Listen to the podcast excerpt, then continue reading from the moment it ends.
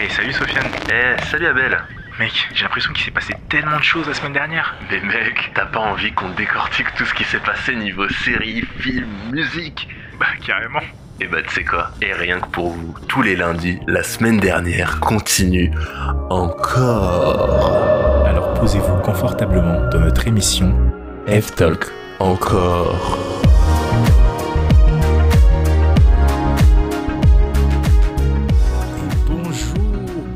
Bonjour à tous. euh, bienvenue dans le F-Talk encore, votre émission qui parle de la semaine dernière. Et nous sommes de retour. Je sais pas si vous avez remarqué qu'on n'a pas été là pendant une De semaine. la semaine dernière et de la semaine d'avant. Oui, et la se semaine d'avant, là on va bien se rattraper. Petit hiatus. Mais en tout cas, c'est Oh, toujours moi, Abel Youngoudi, qui vous parle et je suis toujours accompagné de Sofiane Sali. Bonjour Sofiane. Salut les gens, comment ça va? Content de vous retrouver, vous nous avez grave manqué, putain. Ouais, ça fait loin, deux semaines, enfin une semaine, et- une semaine, ça fait loin. Ouais. Une semaine à se tourner les pouces quand même, euh, être là, putain. Euh, On s'est arrêté, on n'a rien fait et on est revenu pour votre plaisir et pour notre plaisir et on peut enchaîner direct parce qu'il y a vraiment encore une fois beaucoup de sujets qu'on doit rattraper. Du coup, euh, je propose qu'on commence direct avec, avec le cinéma, avec les films. Ça va être de l'apnée non-stop d'informations. Euh, on sera obligé de balancer ça à la Eminem, euh, tous les trucs là. C'est ça. Allez, 1, 2, 3, jingle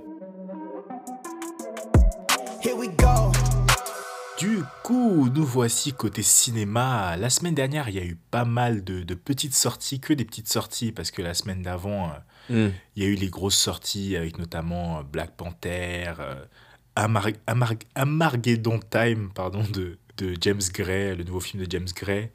Mais du coup, pour revenir Mhm. vite fait sur la semaine dernière, la semaine du 16 novembre, il y a eu Les Femmes du Square, du Square, je parle comme un américain, Du square, je crois. C'est du square. avec Ayadara, Ahmed Silla et Léa Drucker. Voilà, c'est un petit film, voilà, le petit film français classique où c'est la jeune femme noire euh, qui devient nounou d'un garçon de 8 ans euh, des beaux quartiers. Enfin, voilà. ok, Voilà. super, putain. Euh, Il y a eu le retour aussi de Gad Elmaleh, un film réalisé par Gad Elmaleh, avec Gad Elmaleh, avec la famille de Gad Elmaleh, qui s'appelle Reste un dit ça peu. comme si c'était genre, genre l'attente, genre depuis, euh, vous l'avez vu dans Coco, maintenant, euh, Ouais. retour de Gad Elmaleh. Ouais, le grand retour triomphal de Gad Elmaleh. Ouais. Après sa grosse carrière aux États-Unis. Ouais, il était parti faire une petite carrière aux États-Unis euh, qui marchait Ouais. plutôt bien. Et après, il y a eu une polémique aussi en France euh, avec pas mal de blagues qu'il a volées. Ah, ne rentrons coup, pas dans le. c'est pour le... ça qu'il s'est un peu éloigné de tout ça. Mais là, du coup, il revient avec un film du coup qui est un peu, qui on dirait que c'est un peu une parodie de sa, sa vraie vie. Et, euh, et du coup, voilà, Mhm. j'avais vu l'annonce au ciné. Bon, voilà, je... Gad Elmaleh, bon, je, je, je l'aime moins aujourd'hui, mais bon, euh, peut-être que je le verrai un jour ce film. Un jour. un jour peut-être. Après, il y a Un eu euh, aussi une comédie romantique, un film avec Alex Lutz et, euh, et Farahani. Voilà, Mm. je pense que le titre dit tout. Je trouve l'affiche super belle, j'ai vu dans le métro. Et euh, je kiffe Golshifteh Farahani, franchement, genre...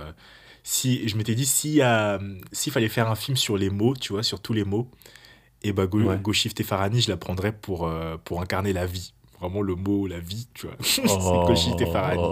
Elle est incroyable, C'est beau, putain. Abel, t'es. Ah oui, non, mais trucs, là. moi, je peux en parler pendant. je peux écrire des mots d'amour pour Golshifteh Farahani. Elle joue super bien, elle est Oh, super jolie, elle, est, elle, elle a un charme incroyable. Des poèmes que vous retrouverez sur notre euh, compte Instagram, Ftalk euh, encore. Ftalk Podcast. Mais du coup, j'irai le voir ce film si j'ai un peu le temps. Je pense, ouais, une petite comédie romantique à Paris, c'est c'est toujours sympatoche, quoi. Mais sinon, il y a eu d'autres choses intéressantes quand même qui se sont passées, mis à part ça. Il y a eu des bandes annonces, la bande annonce de John Mm. Wick 4 notamment. John Wick 4 John de Wick retour. 4, waouh! Ouais. T'en as pensé quoi de la bande annonce, quoi, Sofiane? Alors, euh, j'ai vu la bande-annonce quand elle est sortie, je me suis dit, ah, let's go, John Wick 4. Ce que j'ai pensé déjà de la saga, euh, le, le 1 et le 2, je les trouve euh, magnifiques. Magnifiques, mais Ouais. oh, je, je meurs pour ces films, ils sont Ils incroyables. sont ouf. Ils sont, ils sont hyper beaux, surtout, en fait. C'est surtout les visuels et les décors.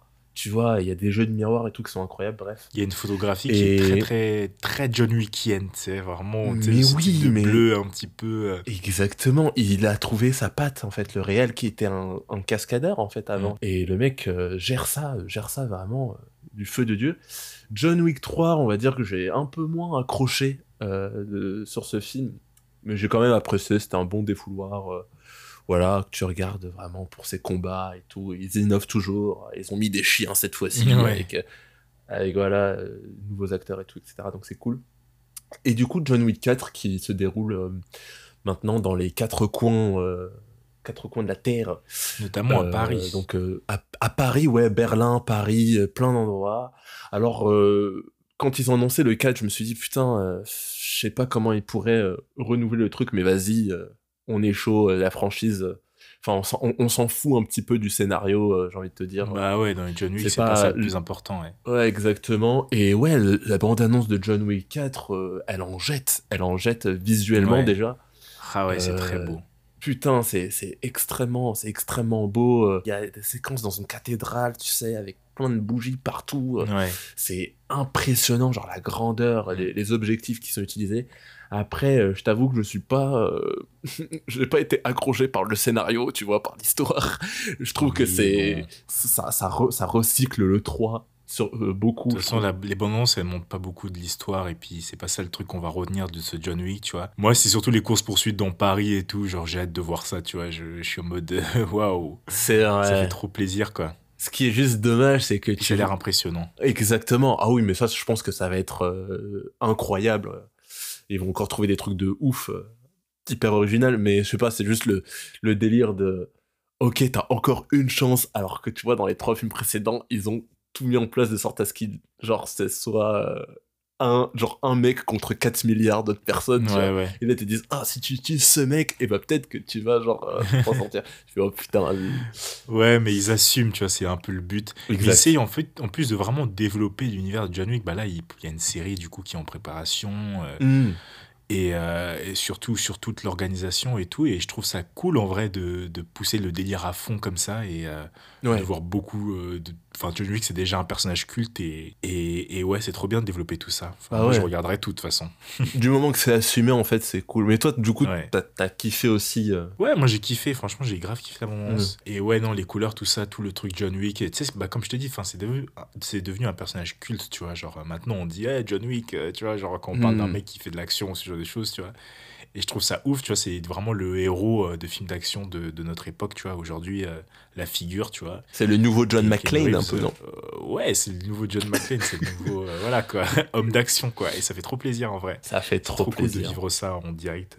On a notre, notre petit héros culte d'action, on en parlera dans 20 ans et tout. Ah, exactement. Ça va être un événement quand, ça, quand ça va sortir au ciné, ça. Ouais. Et après, du coup, on a eu aussi une balance, euh, tu, c'est toi qui m'en as parlé tout à l'heure, Sofiane, de Missing, du coup. Euh. bah, je, tenais, je tenais à en parler, ouais. C'est, du coup, Missing, c'est une suite du film Searching, euh, Portée disparue, je sais plus c'est quoi la traduction. Ouais. On vous le conseille ce film d'ailleurs avec John Cho. Ouais, il est, il est vraiment très bon ce film. Euh, enfin vraiment très bon.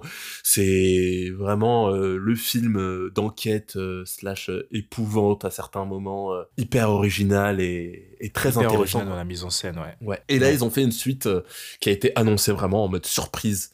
Euh, qui est réalisé par le même euh, par le même réal qui est euh, Anish Chaganti, j'espère que ça se dit comme ça, avec comme actrice principale Storm Raid, donc qui est la petite sœur de Zendaya dans, dans Euphoria. Et et je vous déconseille de regarder cette bande annonce qui dure 2 minutes 30 je crois, donc qui pour moi déjà c'est assez chaud, tu vois, une bande annonce de 2 minutes 30 pour pas trop en révéler.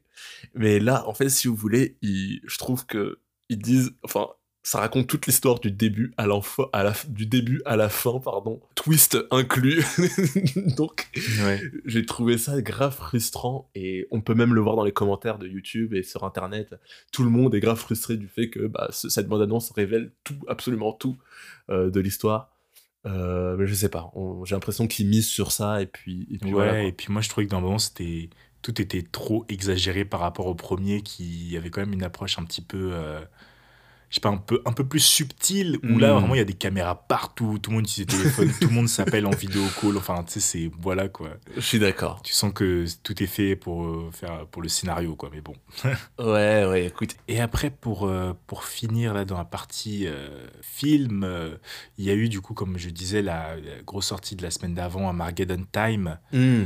de James Gray, un film de James Gray, avec notamment Anna Tawai, Anthony Hopkins et Jeremy Strong. Ouais. Et du coup, voilà, c'est un film autobiographique un petit peu de l'enfance de James Gray, qui a grandi dans le Queens à New York et qui a un camarade de classe qui est noir.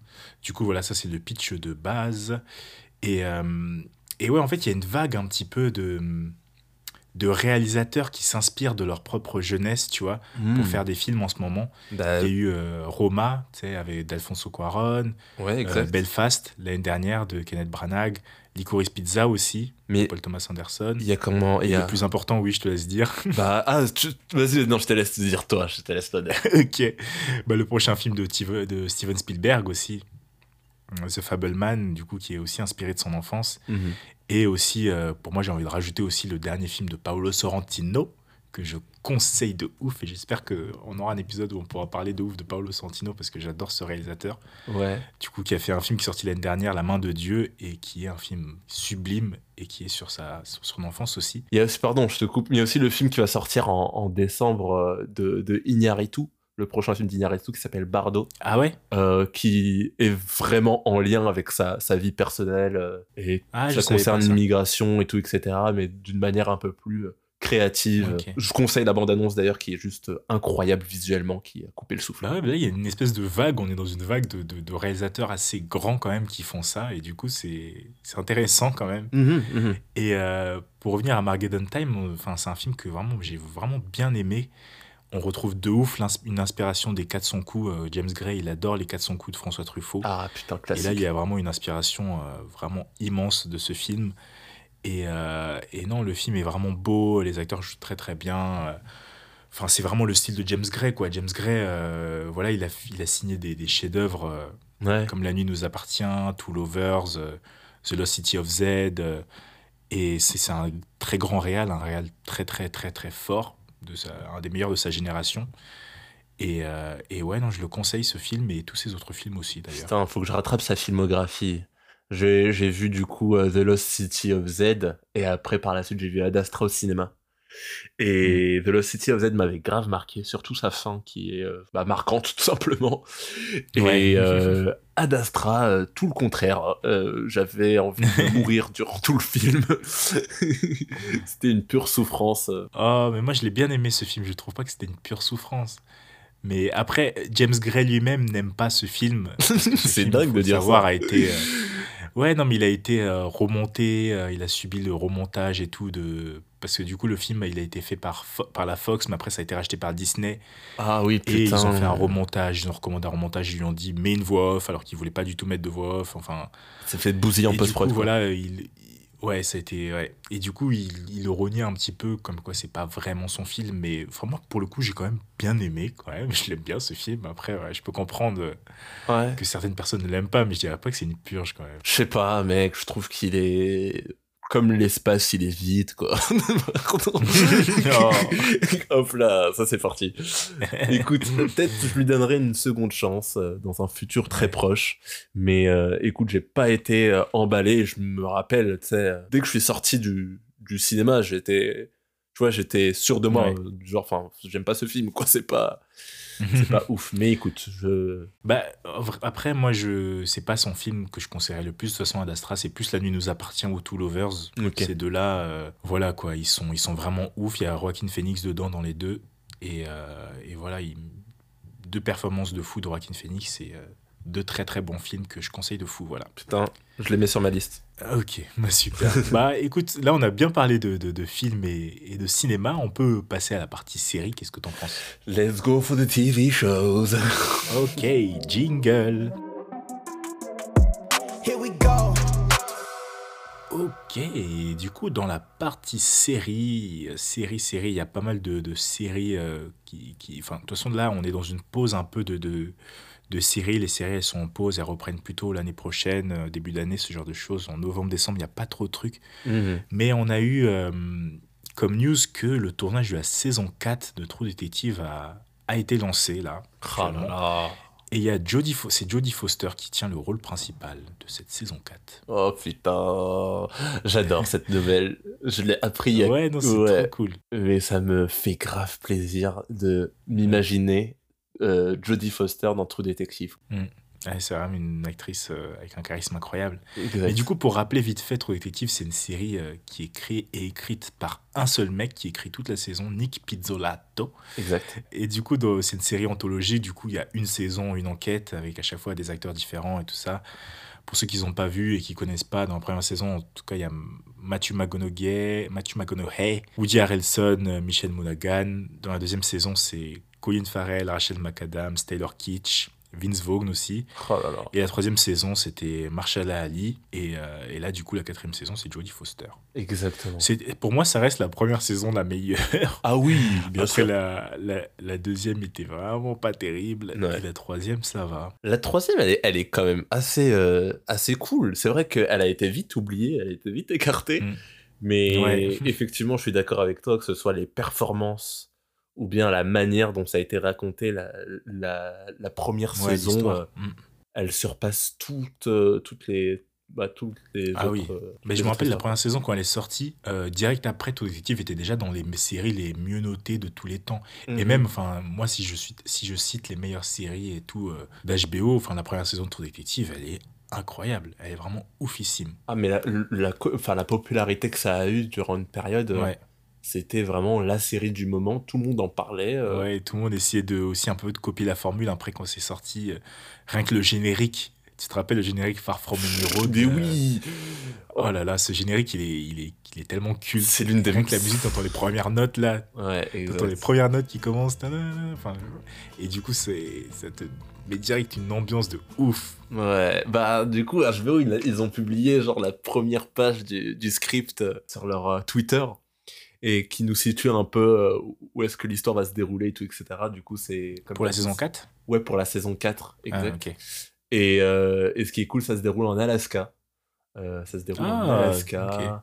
Et en gros, ce qui est écrit, c'est Lorsque la longue nuit d'hiver tombe à Ennis, Alaska, les six hommes qui exploitent la station de recherche arctique de Tsalal disparaissent sans laisser de traces. Pour résoudre l'affaire, les Hmm. détectives Lise Danvers et Evangeline Navarro, Navarro, c'est marrant, devront affronter les ténèbres qu'elles portent en elles et creuser dans les vérités hantées qui sont enfouies dans la glace éternelle.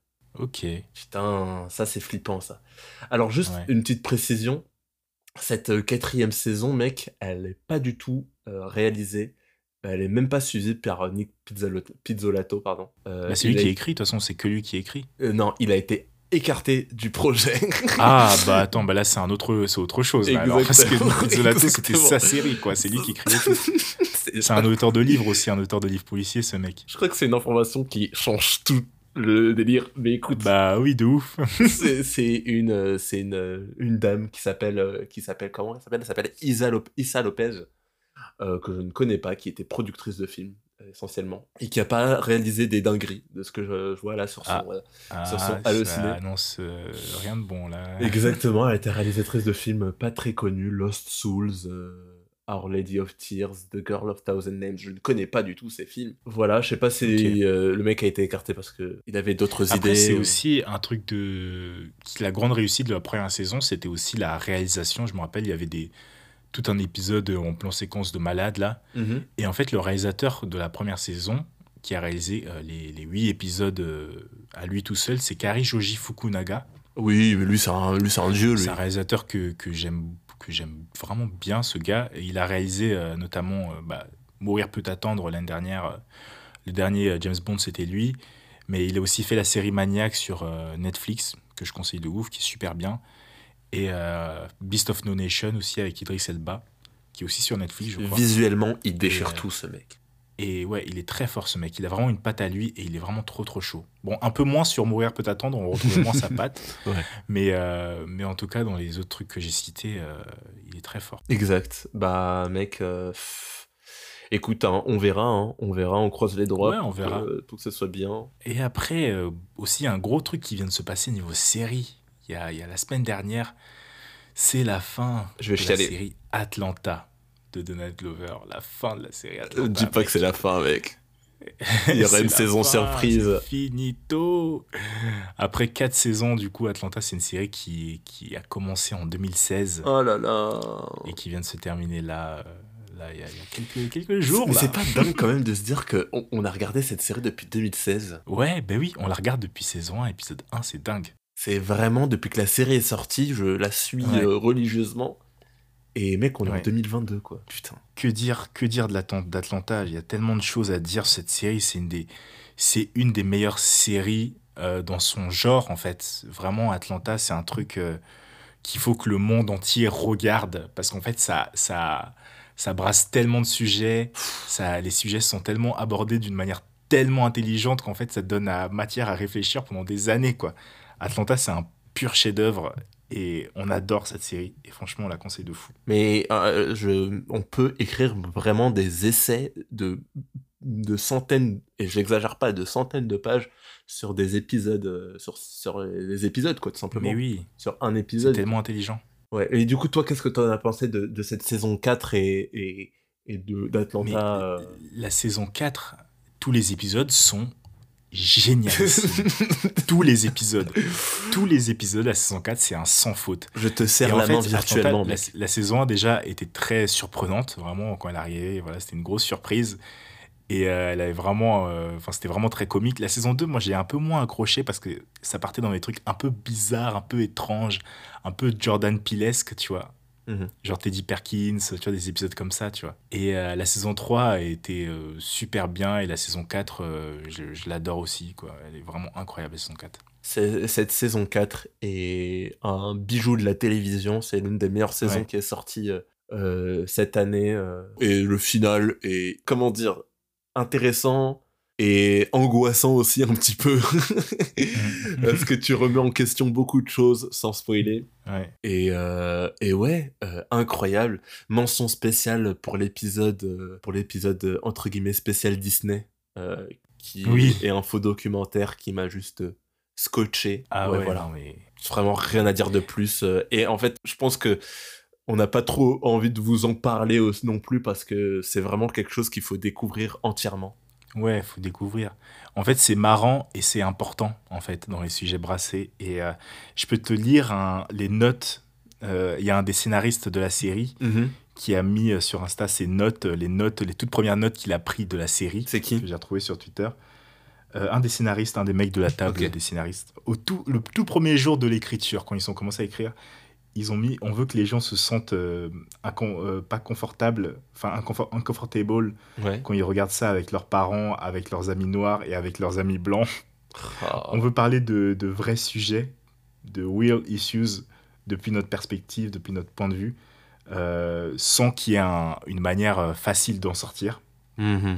Ils prennent des vrais true hip-hop facts sur Twitter, ils prennent leurs infos sur Twitter et en fait, il le mélange avec les vraies infos et les fausses infos. Il mixe the real world with the fake world. Putain. ça, tu le vois vraiment dans la série. Mais ça, on le voit tellement.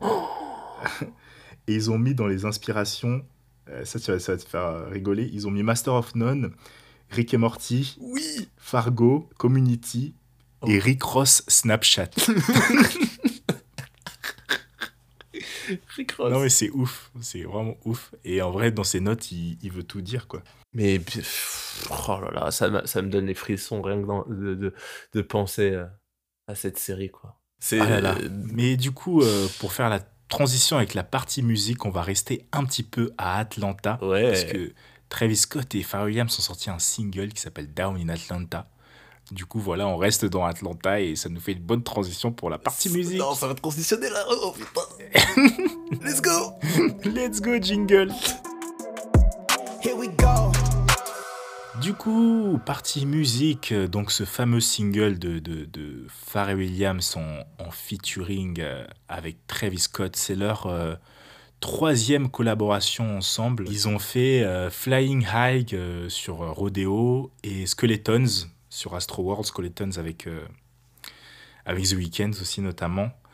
Et là, du coup, c'est leur troisième collaboration ensemble, qui est pas sur un album, qui est juste un single comme ça, voilà, qui a été teasé il y a un peu plus d'un mois déjà. Et puis, euh, ouais, il était cool, elle était cool cette chanson. Toi, t'as bien aimé, Sofiane? Euh, écoute, je vais pas.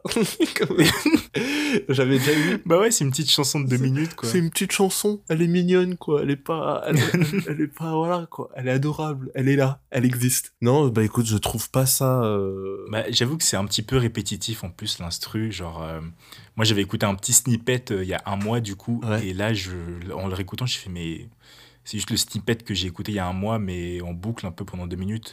Mais après, l'instru est toujours cool. Hein. Williams, il est trop, trop, trop, trop fort, ce mec.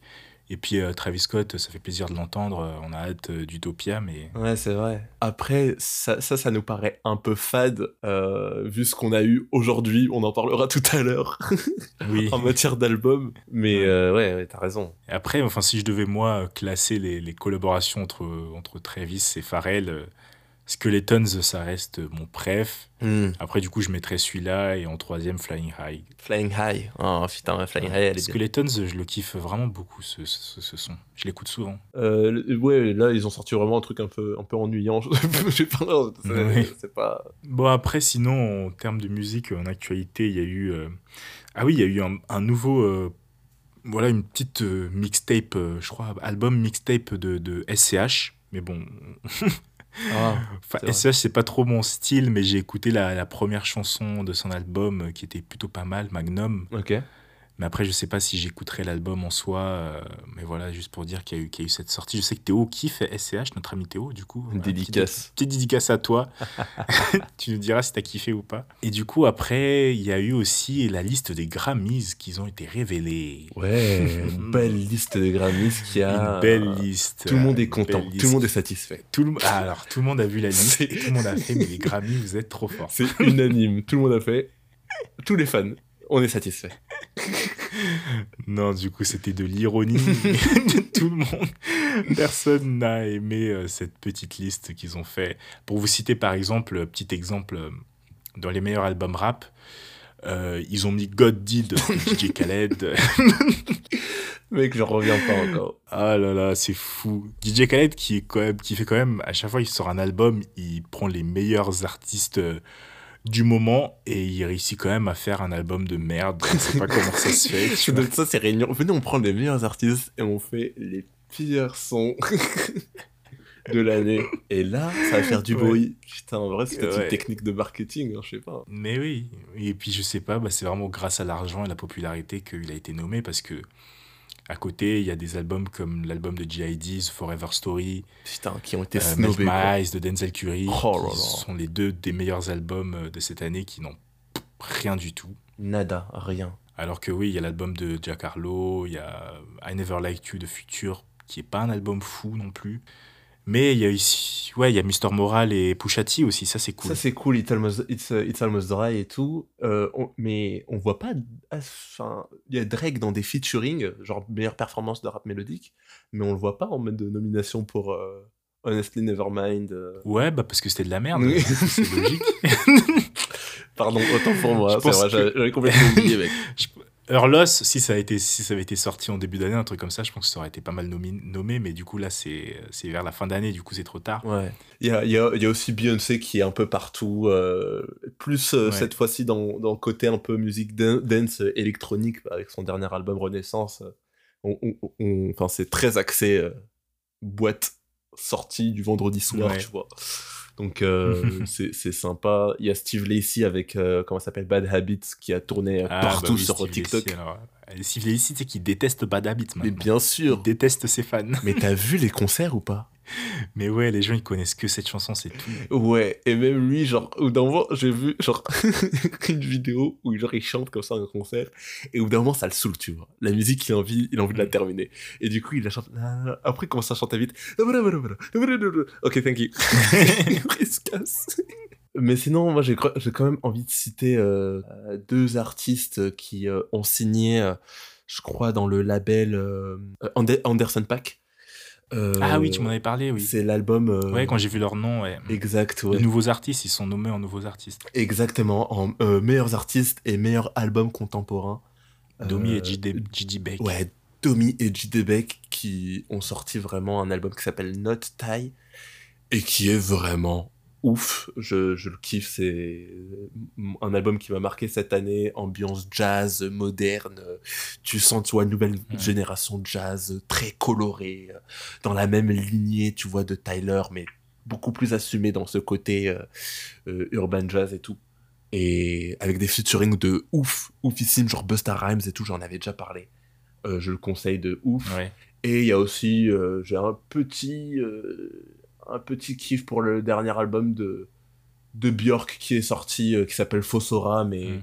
je pense que c'est assez particulier. Je sais pas, je sais pas si c'est assez axé avec, euh, avec le, goût des gens, mais ouais, il est nommé pour meilleur album de musique alternative. Euh, c'est un album assez, assez cool, assez sympa, mais très, très bizarre, je pense, pour certaines personnes. Et voilà, je le conseille si vous voulez découvrir de nouvelles expériences sensorielles et auditive. Euh, meilleur album d'R&B aussi, je regrette de ne pas avoir euh, vu l'album de Brent Fayaz. Oh. Euh, mais du coup, il a sorti cet album en 2022 qui s'appelle Westland. Hmm. Et je le conseille, il était vraiment super cool. Il y a une petite histoire tout au long de l'album qui est plutôt sympa. Ah, j'adore ce genre de truc. Et du coup, pour finir, après, sur la partie musique, il y a eu un autre truc triste, putain, un autre truc final. C'est douloureux. Hein. C'est Brockhampton, du coup, qui a sorti un double album final, deux albums, The Family et TN. Exactement, ils avaient annoncé du coup la fin avec The Family et ils ont mm. sorti la surprise du fait que bah, il y avait un second album surprise qui allait sortir aussi en même temps qui s'appelle euh, TM pardon. TM. OK, oui, il s'appelle TM Excusez-moi, l'album s'appelle TM parce que oui, en fait, c'est c'est The Family et après en fait TM ça veut peut-être dire Tomorrow Morning parce que The Family est sorti le jeudi à euh, en, milieu d'après-midi pour nous. Et après, ça a été révélé que dans la nuit, il y a eu euh, TM, qui veut dire Tomorrow Morning, nouvel album, un truc comme ça peut-être. Exact. Et du coup, euh, voilà, Brockhampton, voilà, c'est un boys band euh, de rap, ils sont, ils sont combien? Ils, sont 14. c'est ouf. c'est ouf. C'est le Mais ils, ils rappent pas tous. Hein. Il y en a que 5 ou 6. Il y en a que 5 ou 6 qui rappent, je crois. Exact, ouais. Beaucoup, euh, beaucoup Kevin Abstract. Ouais, hein. beaucoup Kevin Abstract qui est le leader du coup du groupe. Mhm. Ils ont sorti 1, 2, 3, 4, 5, 6, 7, 8 albums du coup. Exact. TM, TM était leur dernier. Mhm. Et ils se sont séparés et du coup, euh, du coup voilà quoi. Euh, deux albums, 30 minutes chacun. Chaque album Ouais, de 35 minutes. Ouais. 35 minutes. Ouais, parce que du coup, The Family, euh, c'est Kevin Abstract qui est tout seul tout au long de l'album. En fait, c'est plus un album solo de Kevin Abstract qu'un album de Brockhampton. Et après, du coup, TM est le vrai dernier album où il y a tout le monde pour le coup. Exact. Et euh, dans The Family, moi j'ai vraiment déjà bien aimé The Family. Euh, les instrus étaient plutôt cool. Et enfin, c'est Kevin Abstract qui se livre pendant 35 minutes il y a 17 titres, mais euh, les chansons sont assez courtes, elles font entre une et deux minutes. Ouais. Et, euh, et c'est plus une thérapie. Exact. Je me suis dit, peut-être que Kendrick a lancé un truc euh, avec Mister Moral maintenant que les rappeurs se livrent en thérapie sur leur album. Mais du coup, là, c'était vraiment une thérapie de Kevin Abstract qui parle de, son amitié avec tous les membres de, de Brockhampton, comment ça s'est fini, de son addiction à l'alcool, de tout le drama. Et du coup, il les a perdus au fil du temps. Et puis voilà, c'est la fin, quoi. Ouais, évidemment, il fait. Euh, euh, j'ai noté ça, il et il écrit euh, This is the most corrupted vision I turned my friendship into a business, into an empire. Donc c'est vraiment une vision, la, vision la plus corrompue. J'ai j'ai transformé mon amitié, mes amitiés en un business, en un empire. C'est vraiment, comme tu as dit, c'est thérapeutique en gros ce qu'il fait avec cet album, quoi. Ouais. il parle de ses regrets et tout. Euh. Ouais, il en parle surtout, bah, la dernière musique qui dure 4 minutes, qui est la seule euh, mm. qui est plus longue que. C'est grave intéressant, mais il y a plein de points à relever concernant cet album. Et en même temps, il est hyper triste parce que il te dit, je sais pas si tu as noté ça, c'est qu'ils te disent, en gros, là, on sort un huitième album parce que c'est, c'est contractuellement, contractuellement, c'est notre. Ouais, contractuellement, ouais. C'est. Bah, il dit à un moment, il dit, euh, dans, dans, The Family, il dit, euh, le, label voulait un album de 35 minutes et l'album dure exactement 35, minutes. Ouais, c'est triste, c'était hyper triste. Euh, mais néanmoins, ça reste quand même genre, au, niveau de la preuve, ça reste quand même hyper coloré. C'est l'un des. Mm albums où il y a le plus de style je trouve, euh, différent, tu vois. Ou d'un moment, t'as du. Ouais, j'avoue. Des trucs un peu bass, euh, assez bass boosted, tu vois, genre euh, comme Roadrunner, tu vois. Genre, t'as des grosses basses et tout. Après, t'as un peu de trucs modern jazz, RB, rock même, tu vois. Mm. Et même un truc genre un peu gospel. ah, le gospel, ils aiment bien ça, bro, comme toi. Ouais, gospel, guitare acoustique. et il y a des petites interludes avec des, des petits audios, tu sais, enregistrés de l'équipe et tout, qui discutent entre eux. Mais ouais, c'est une, c'est une fin un peu douce Quoi. Ouais, c'est une fin douce amère. Et puis TM était aussi super bien. Moi, je retiens surtout Crucify Me, euh, Goodbye, euh, Animal aussi, euh, que j'ai vraiment kiffé. Surtout Crucify Me, c'est waouh, elle est super bien. Et puis la dernière chanson aussi. Gold Teeth, mec, je sais pas si tu te rappelles de Gold Teeth aussi. Qui est oui, oui, oui. Ouais, elle est vraiment ouf. Et puis j'aime trop comment ça se finit sur, sur TM avec Goodbye. Hmm. Enfin, le, le, le, sample qu'ils ont repris, euh, c'est la Goodbye, old friend. Hmm. I'm flying over you.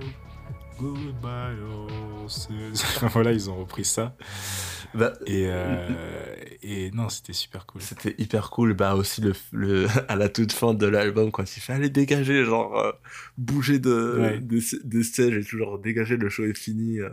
C'est. ouais c'est quand même un, sacré groupe quand même, euh, Procopton, un sacré groupe. Vraiment, euh, c'était quelque chose. Euh, et, moi, mes albums préf 2, c'est Saturation 1 et 2, hmm. que je trouve vraiment incroyable. Tous les sons, je kiffe et j'écoute toujours aujourd'hui.